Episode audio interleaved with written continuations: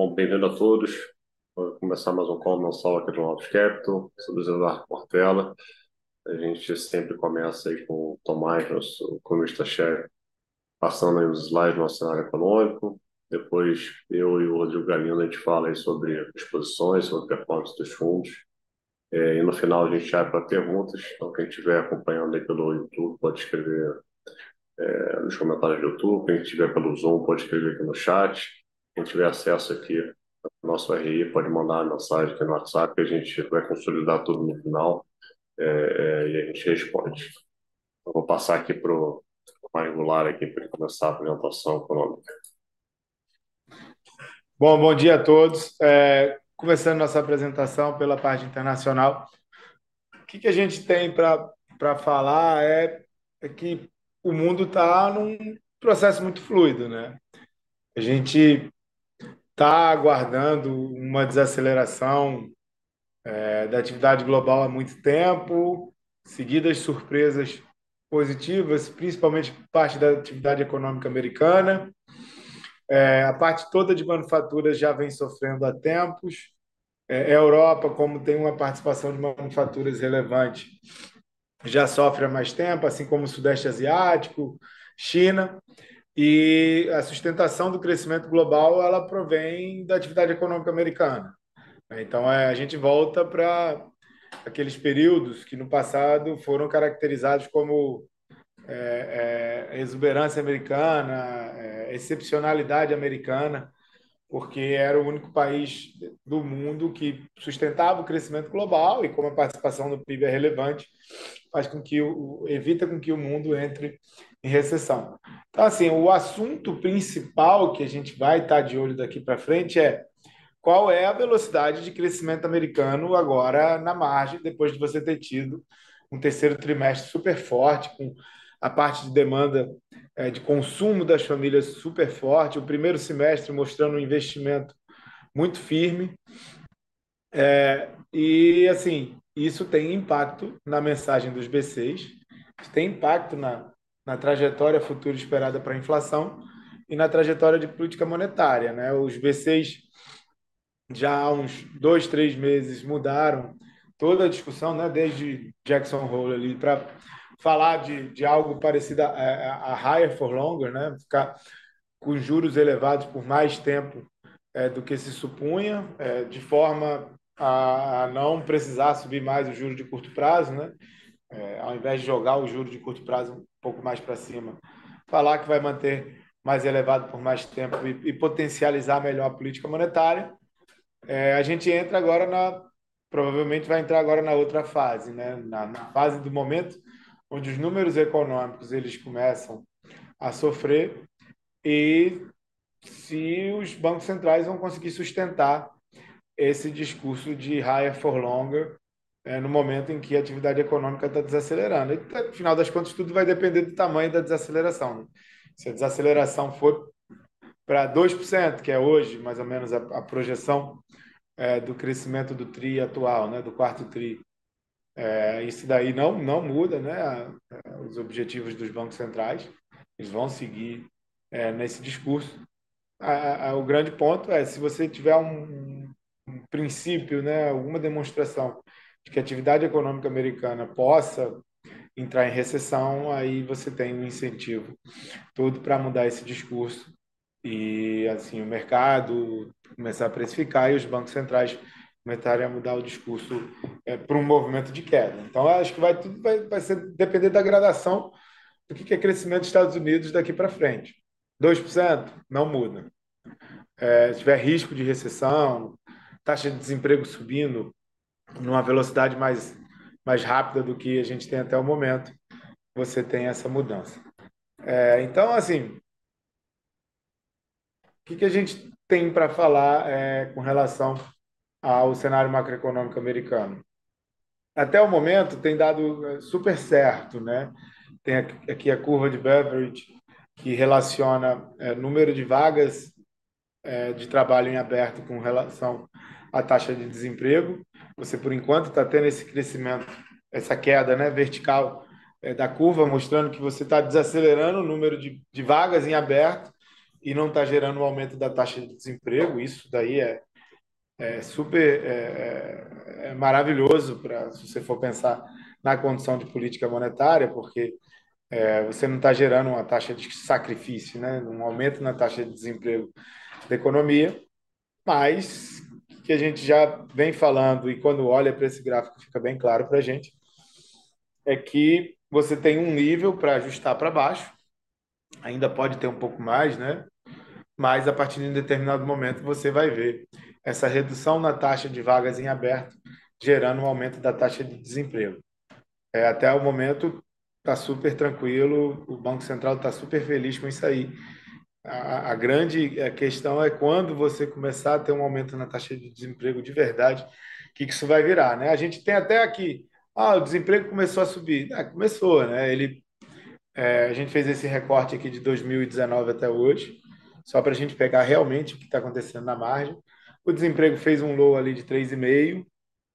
É, ao longo do segundo semestre de 2022 e até o final do, do, do, do primeiro semestre é, do ano de 2023. E agora você começou, né? Você saiu de 3,5 para 3,9 já. Ainda está num ponto muito saudável. Mas se você continuar esse movimento, isso, isso começa a gerar é, preocupação, começa a gerar é, uma mudança de percepção por parte dos agentes e, e, e, e, do, da autoridade monetária. Mas ainda ainda está muito muito tranquilo. E aí é, o que a gente gosta de ver é justamente é, a questão do Fed de Atlanta, o GDP Now, que acertou muito bem o último número, né? Ele já indicava que o crescimento ia ser acima de 4% desde o começo do trimestre. É, você teve hum, os agentes econômicos esperando 2%, depois todo mundo teve que ajustar lá para o 4%. O que, que ele está dizendo para a gente? Ele está dizendo que agora o crescimento está ali na, nas cercanias de 1,5% com 2% é, é, de crescimento para o quarto TRI. Isso é a velocidade de crescimento natural americana, não é uma velocidade de crescimento que vai gerar um risco de recessão e um aumento substancial da taxa de desemprego. A gente precisaria, para que é, os incentivos da política monetária se alterassem, a gente precisaria é, de uma taxa de crescimento mais baixa do que isso, tá? É, quando a gente olha o que está acontecendo no mundo, né, a gente destaca muito os Estados Unidos, mas porque é ele que vai gerar a dinâmica de crescimento no mundo. Quando a gente olha para o global, a gente, ao final do ano passado, teve uma situação pior. É, se a gente for lembrar, era o período que a China ainda estava em lockdown. É, você teve um suspiro com a saída de lockdown da China e está devolvendo tudo. É, a gente ainda não tem nenhum sinal de recuperação no mundo, por mais que você é, possa vislumbrar um movimento de recuperação de estoques, principalmente manufaturas.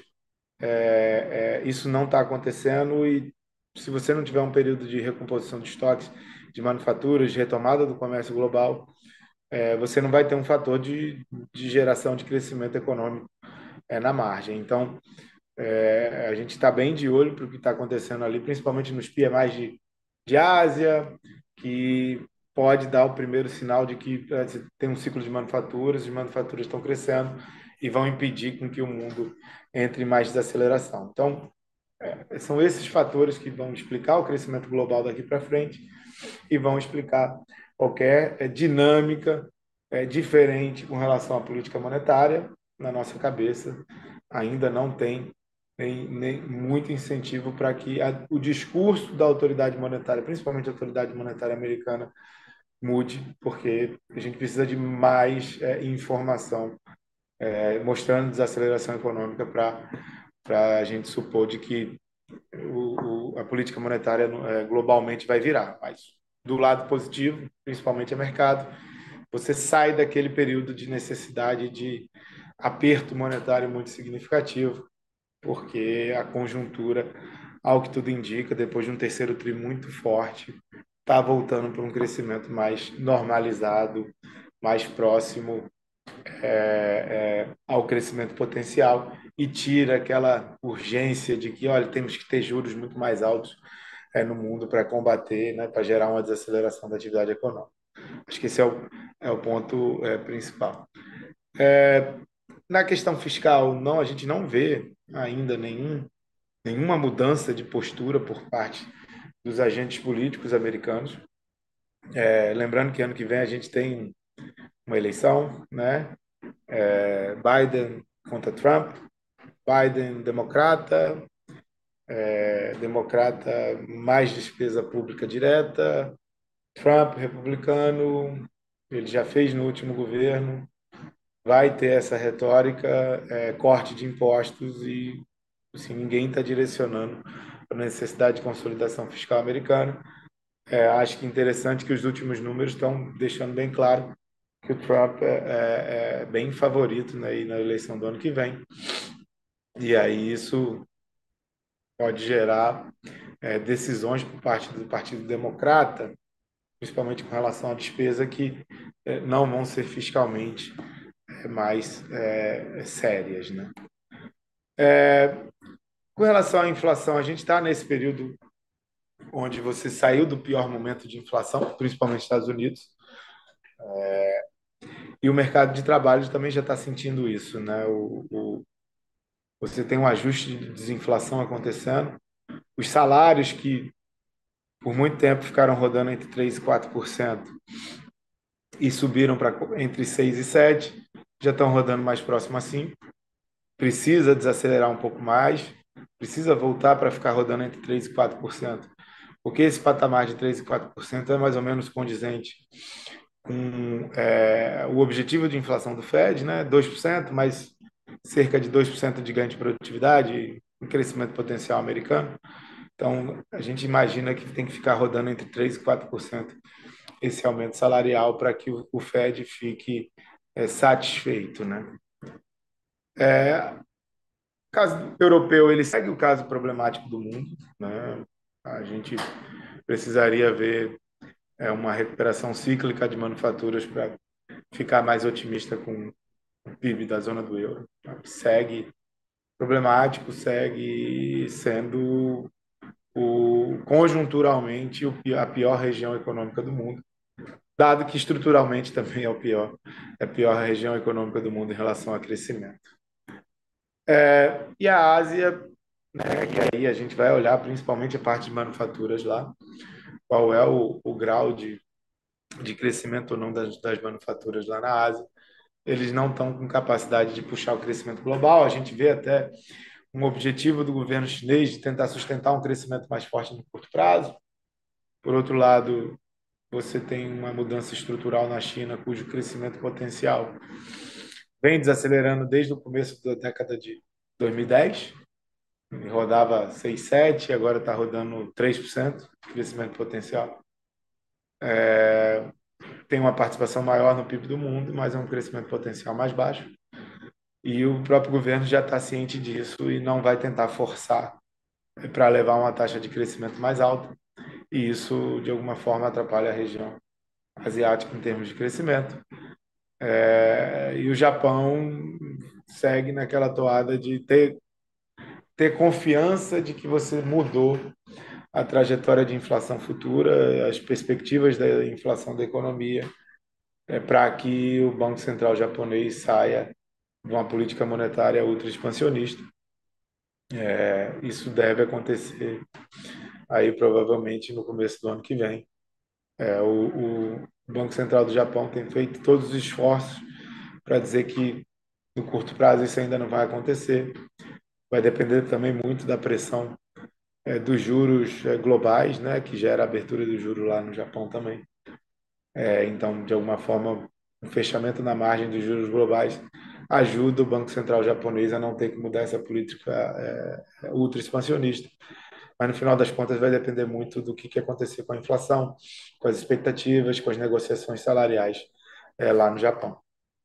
E aí a gente vem para o Brasil, é, no momento onde o mundo é, sai daquele pior ambiente de abertura forte de juros, de desconfiança fiscal, principalmente com relação aos Estados Unidos.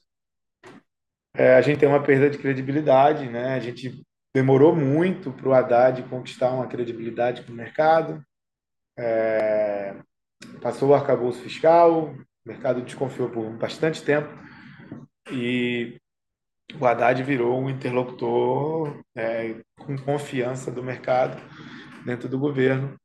Então, foi muito negativo o fato dele ter sofrido uma derrota é, com relação à meta fiscal do ano que vem. Né? Então, como é, o Haddad estava brigando por uma meta fiscal zerada no ano que vem, o, o governo ainda não teve a decisão final, mas ao que tudo indica, o Lula vai querer trabalhar com déficit primário é, é, entre meio e 0,75% no ano que vem.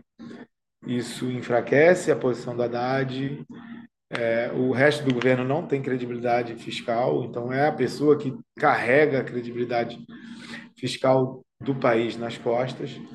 E no momento que ele sofre perdas, é, você coloca em desconfiança se o governo tem algum objetivo de ser fiscalmente responsável ou não, né? E aí o Lula usa como justificativa de que o crescimento global vai ser mais baixo, é, os juros é, não vão cair da forma como se imaginava.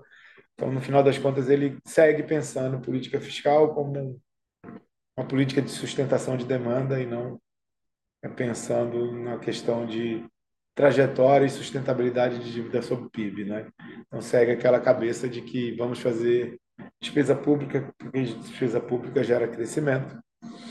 Então, é, gera um, um, grau de perda de, de credibilidade que vai afetar principalmente a questão dos juros, né? É, a gente tem um processo de, de inflação mais domada, né? A gente já vem falando há bastante tempo que o headline inflation mais baixo ele traz os núcleos de inflação para baixo, e está bem claro quando a gente olha é, o que está acontecendo com os núcleos de inflação. Eles estão muito mais tranquilos do que se supunha. Os próprios serviços que incomodou bastante, porque até junho ele ficou muito pressionado trabalhava fora da, né, dos objetivos de meta. Você já conseguiu é, é, trazer esses serviços para trabalhar dentro da faixa sazonal né, da meta de inflação. Então, é, é, a inflação daria um alento grande para o Banco Central. Por outro lado, o fiscal é, é, um, é um, ponto de deterioração. Então, você tem esses é, multifatores, né? O global, de alguma forma, afetando a política monetária doméstica, a inflação, que é o objetivo final do Banco Central, muito mais tranquila do que se supunha. Então, se fosse por conta de inflação, o Banco Central estaria muito mais tranquilo é, em termos de condução de política monetária, mas, por outro lado, você tem um fiscal, uma perda de credibilidade, que pode ser cobrada via é, câmbio, né? Se você começar a desconfiar é, é, país e das condições econômicas. Por outro lado, você tem um forte fluxo cambial aqui para o país, é, gerado pelo resultado de balança comercial super positivo, né? É o agro né? gerando exportação, é, você tem um fluxo comercial gigante é, em relação à moeda para o país. É, então, de alguma forma, vai ficar nessa briga, né? O Banco Central com receio é, do fiscal e de que possa gerar essa depreciação cambial. E a moeda, é, por enquanto, trabalhando muito bem, porque você tem né, uma balança comercial realmente muito superavitária. É, é, a parte de agro sustentando o crescimento né, e as exportações domésticas e gerando é, uma apreciação cambial. Então, o que, que o Banco Central decide? O que ele tem decidido é, olha, enquanto eu tiver é, sem estar restrito né, no, no patamar de juros, eu vou seguir cortando 50. Então, vai depender muito de qual é a, a taxa de 10 anos é, para que a gente saber se o Banco Central vai encerrar o ciclo ali mais próximo a 11 ou mais próximo a 10 ou ligeiramente abaixo de 10. Então vai depender muito do que vai acontecer com a taxa de juro a mercado americana principalmente. Então a gente segue com a nossa visão de que, olha, mantemos a nossa trajetória de cortes de 50 bips na Selic até o momento que você chegue ali 9,75, 10,25, ali nas cercanias é, do 10%. Então, vai depender também muito do lá fora, como a gente acha que é, a gente ciclicamente está entrando no movimento onde o, o global está desacelerando, isso vai ajudar o nosso Banco Central aqui, mesmo com é, o fiscal um pouco mais deteriorado, é, porque o fiscal deteriorado, o Banco Central vai, vai entrar na equação do Banco Central a depender do que acontecer com a moeda. Se a moeda não depreciar, é, o Banco Central ainda está livre para gerar o corte de, de taxa de política monetária. É, o hiato do produto no Brasil ainda está em patamar inflacionário, mas a atividade econômica, depois dos dois primeiros trimestres do ano muito forte, tem mostrado alguma desaceleração, então o terceiro TRI vai ser negativo, o quarto TRI ligeiramente positivo, mas na média seria um semestre é meio parado. Então acho que são esses os pontos principais aqui da, da parte macro. Vou passar para o Portela para falar dos resultados dos fundos. É, vamos, vamos lá. O macro terminou o mês aí com é, com 0,7 no mês, 107% CDI no mês, o institucional 87% CDI no mês, retorno absoluto né, perdeu 3% no mês, renda fixa né, terminou 85% CDI no mês, é, previdência 91% né, do CDI no mês. Então, se a gente abrir aí a, rentabilidade no próximo, próximo slide, é, o MEI, apesar da, da grande volatilidade que a gente viu no mês, né, principalmente a gente teve mais uma forte abertura nos Estados Unidos, que abriu ao redor aí de 50 bips, teve uma queda forte ali das, das bolsas é, globais, né, teve uma continuação de dólar, dólar forte, né? É, acho que a gente conseguiu navegar bem durante, durante o mês e, e começou a mudar a cabeça, principalmente olhando aí para essa parte de juros né, globais. A gente vinha sempre né, trabalhando aqui, né, net tomado, tomada inclinação, é, e agora a gente começou, está mantendo a inclinação, acho que é um trade estrutural né, de inclinação nos Estados Unidos, tem muita emissão para vir aí no ano que vem, é o que a gente viu esse ano, é muito pouco perto que a gente vai, vai ver de, de aumento e de projeção de déficit e de, de rolagem da dívida no ano que vem. Ainda vai ser um ano de eleição, né? dificilmente o governo vai segurar os gastos no ano que vem. É, então a gente acha que essa curva vai virar positivamente inclinada. Você pegar um 2 com 10, um, não, 2 com, com 30, vai ter que virar para positivo e para 100, 150 bits. Tem que voltar um prêmio de risco, né, para todo mundo carregar esse, esse, esse patamar de dívida. É, então, começando aí com a parte renda fixa internacional, a gente né, teve uma leva pequena no mês, a gente ganhou no shipping, a gente começou ali, essa, perto aí do, dos 5%, começou a aplicar juros americanos, acho que a simetria está é, tá boa, a gente, pela primeira vez em 12 meses, teve um aperto de condições financeiras, muito forte, né? todo ele provocado pela abertura do Julon, que acho que vai ter um impacto na economia americana. A gente viu né, todos os diretores do FED reforçando esse ponto, né? então eles parece que estão tão preocupados né, com o aperto vindo do Julon, bate de fato na, é, na economia. É, já viu aí a taxa de morte nos Estados Unidos né, bater 8%, então a gente acha que a gente vai continuar vendo os números mostrando uma acomodação. Né? O mercado de trabalho está desacelerando, mesmo uh, devagar, mas tem o ISM da parte de serviços né, começou a desacelerar também. Então, a gente acha que esse quarto trimestre a gente vai ver uma, uma desaceleração e a inflação ainda vai ficar é, é, controlada. Acho que abriu uma janela a gente vê. É, parece que o pior aí, é, esse, esse juro longo aí passou. Né? Aí vamos, vamos acompanhar ano que vem essas fortes emissões, é, é, até onde pode ser abertura do longo, ou a gente vai começar a ver uma recessão e o curto vai fechar e o longo vai ficar mais estável. Né? De qualquer forma, a gente acha que a gente vai ter um movimento de chip na curva, ainda mais que o Fed não está dando sinais que quer voltar a subir juros. Né? Minimizou os números terceiro tri muito forte. Tá? É, e se a gente continuar vendo uma desaceleração, acho que eles vão encerrar o ciclo é, aqui até o final do ano.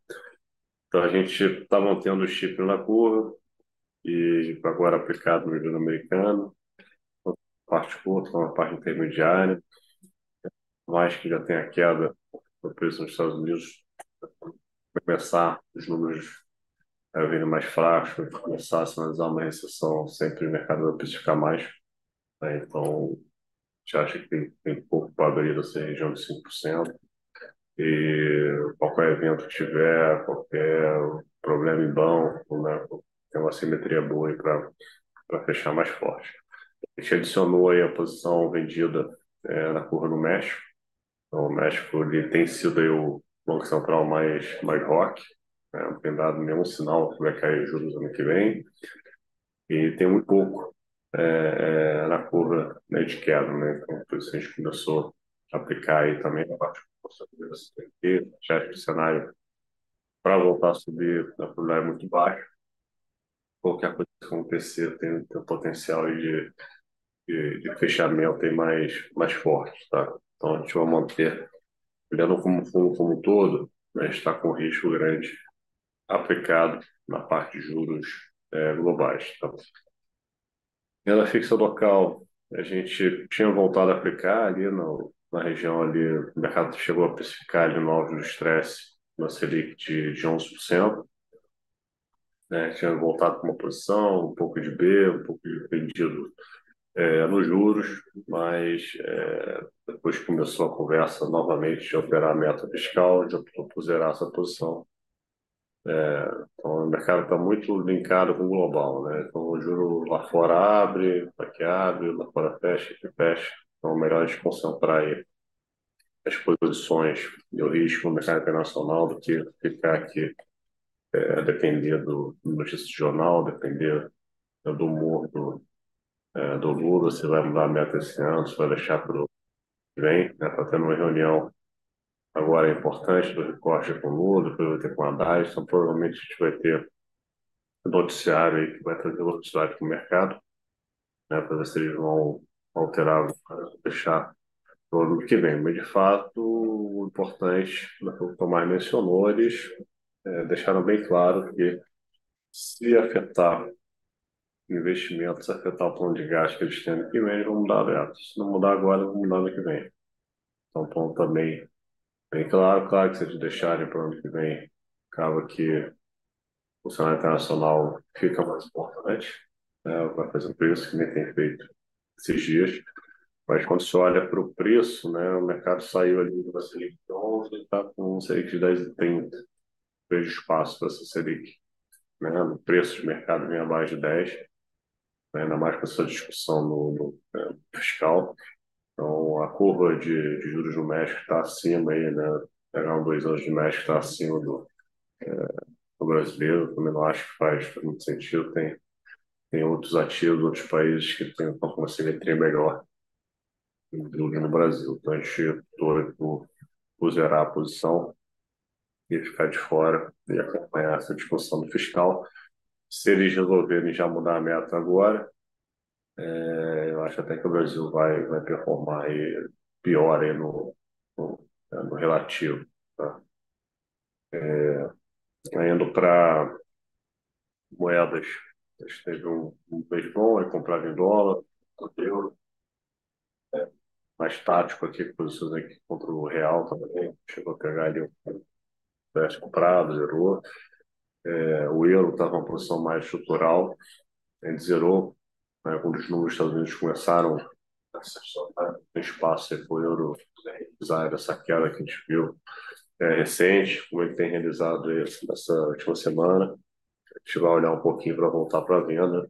E olhando estruturalmente a Europa, a gente não, não gosta, está desacelerando, está perdendo é, é, produtividade. A Alemanha está numa dinâmica bem ruim, está perdendo mercado para a China na parte de automóveis. É, então, quando se olha para frente, a perspectiva para a Europa é, segue bem ruim acho que no momento a gente vai ver esse euro é, próximo na, na paridade de um para um. é, com dólar, a ideia é a gente voltar para a posição é, no médio prazo. Então, no momento a gente está mais tático mesmo, tá? no real, seja na compra, seja na, é, na venda, sem, sem grandes riscos é, na parte é, de moedas. Tá? É, e onde está alocando risco, vou passar aqui para o Galindo, é, é na parte de bolsa. É, deixa eu ver maior simetria aí, bolsa nessa parte de juros internacionais. Bom, bolsa, é, muito em linha com o que o Portela falou, é, os movimentos também estão sendo é, muito grandes, assim, rápidos.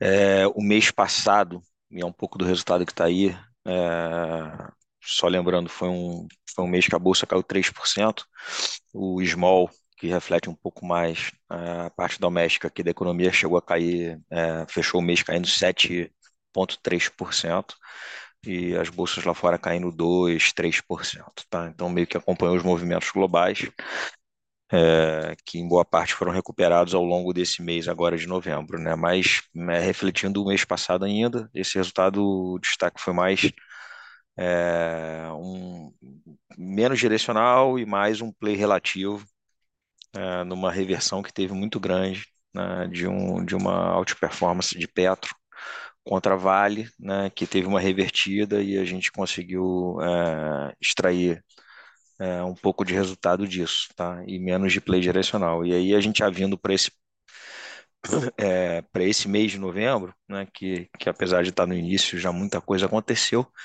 a gente recentemente né, segue posicionado e conseguiu pegar uma melhora é, com uma posição comprada é, direcionalmente em bolsa. Tá? Acho que o técnico ficou positivo. É, assim como na renda fixa, a gente, a gente é, concentrou o risco mais lá fora até do que aqui no Brasil. Tá? É, é, aqui no Brasil, em resumo, foi, é, foi, foi mais via opção de AWZ e índice, tá? umas estruturas que a gente tinha montado para cima né, com a visão de que é, esse discurso do Lula sobre a meta fiscal né, é, casou é, muito próximo ao pior momento que os mercados lá fora viveram, né, e aí é, o mercado aqui deu uma extrapolada de pior, acho que deu uma boa melhorada técnica, tá, é, ali para a faixa de 112 mil pontos. Tá, é, acho que muito pouca gente conseguiu carregar né, a posição comprada em Brasil e a gente aproveitou para montar umas estruturas de opção, tá? de AWZ e de, e de, e de, e de índice. Tá? É, e lá fora, é, acho que muito casado com o movimento dos do juros americano, olhando como proxy mais para a Bolsa, essa parte do 10 anos para frente, né, que tem a ver mais com prêmio de risco. Né, a gente meio que testou um long em Bolsa é, lá fora, mais tático, é, meio que casado ali o 5 né, da, da, taxa de juro americana, né, que recentemente fez um, um, um, movimento de fechamento bem relevante. Né, a gente casou isso com, com um long comprado em bolsa lá fora, tá, é, mais concentrado nos Estados Unidos, tá, e a gente comprou alguma coisa também de mercados emergentes. É, é, em cima desse movimento mais macro, tá? Assim, acho que foi uma alocação tática que a gente fez com tamanho é, médio para grande, né? Acho que o técnico, olhando para frente, ainda segue positivo, acho que tem, tem pouca gente alocada. Né? É, então, olhando aí até mais aí para o final do ano, né? acho que pode ter a possibilidade de, um, de uma extrapolação para cima né? Mas com alguma volatilidade, tá? Assim, é... a gente está num ponto do ciclo econômico que talvez seja mais seguro perseguir esse play, né? É, de arrefecimento da inflação, né? E que consequentemente deve vir, né? É, por por um arrefecimento de atividade econômica, talvez seja mais fácil cercar isso na renda fixa do que em bolsa, né, que quando você bate em atividade acaba necessariamente afetando né, os retornos das, das empresas. Né? Então, eu acho que é um pouco é, administrar esse dia a dia, né, esses headlines, assim, o, eu acho que, como eu falei, o técnico é positivo, né? Mas é, estruturalmente não é tão seguro, tá? Então é meio que via trading, né? Horas maior, horas menor, né? Tentar se aproveitar desses movimentos com muito pouco risco de carteira, tá? É, de papel. É, a gente basicamente tem tradado via índice né, e muito é, especificamente né, em cima de, de, de, algum papel, mas com posições em carteira bem menores do que, do que historicamente a gente fez. Tá? Acho que vale destacar, complementando é, o Portela, é, o movimento do petróleo, né, é, como commodity, né, isso acho que tem a ver com essa discussão de atividade, né, é, e obviamente geopolítico, né, mas que fez um spike ali, né, é, mais para próximo, até acima de 90, e que recentemente né, já caiu ali é, para baixo de 80, esses 75 dólares aí agora que ele tem se aproximado.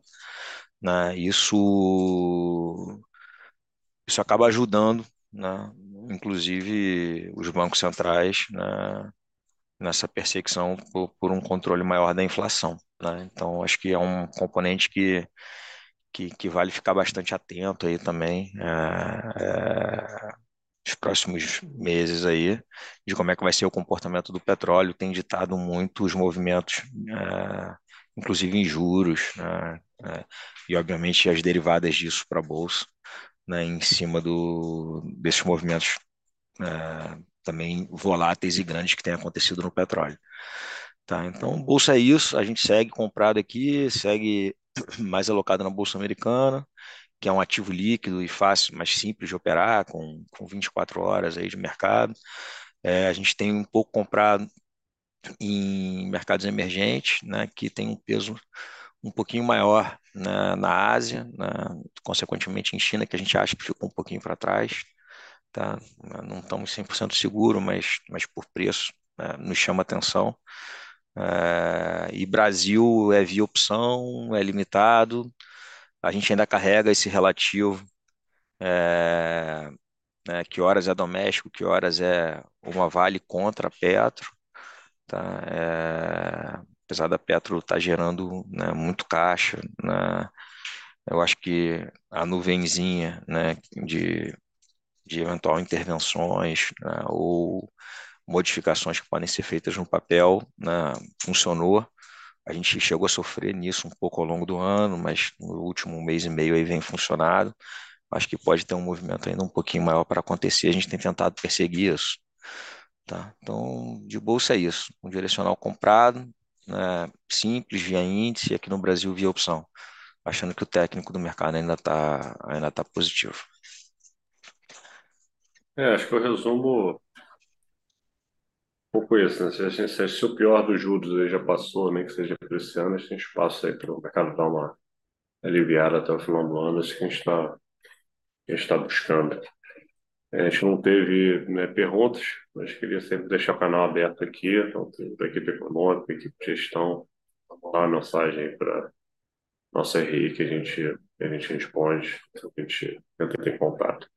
Então, obrigado e até o próximo call mensal aí mês que vem. Um abraço. Até o próximo call.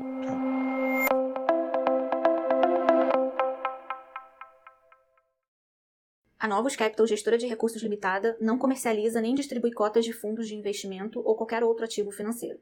Este podcast não constitui uma oferta de serviço pela Novos e tem caráter meramente informativo.